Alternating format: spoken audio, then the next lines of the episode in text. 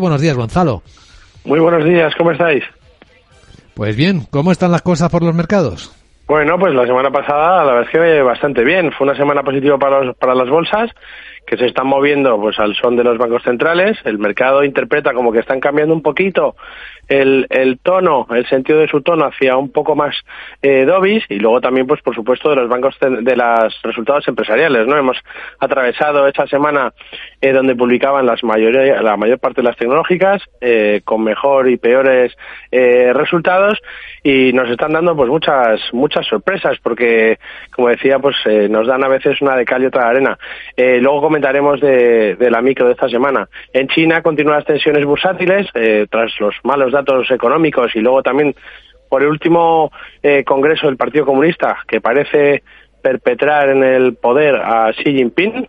Eh, y luego, por su parte, ya sabemos todos, ¿no? El BCE subió 75 puntos básicos los tipos de interés. Para lo mismo, pues espera para el 15 de diciembre pero lo más importante quizá fue el endurecimiento de los teleterreos, ¿no? Como y con eso los bancos pagarán algo más por su financiación. Esta semana, pues el plato fuerte eh, será la Fed. Esperamos que suban los tipos 75 puntos básicos, se sitúen ya en la franja del 3,75-4% y ya eso sí se descuenta una subida de 50 para la reunión del 14 de diciembre, a diferencia del BCE, donde sí que se esperan los 75 puntos de subida para el 15 de diciembre. Y aparte de los bancos centrales, pues será una semana intensa desde el punto de vista empresarial y también macro. Se publicarán eh, ISM en Estados Unidos. Previsiblemente seguiremos viendo deterioro de los datos. El miércoles, aparte de la edición de tipos, tendremos encuesta de empleo ADP y el viernes se publicará la tasa de desempleo que se, se espera que se deteriore relativamente.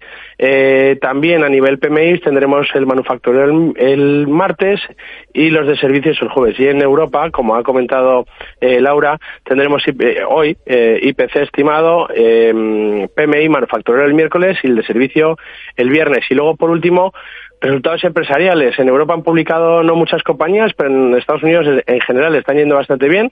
El 67% ha superado ingresos y el 74% supera BPAs. Y esta semana, pues ya las tecnológicas en Estados Unidos les dejan un poco el turno a otras empresas, ¿no? Como Pfizer, Lauder, Moderna, Starbucks o PayPal. Pues sí que tenemos muchos puntos de interés en esta semana. Ahí perfectamente.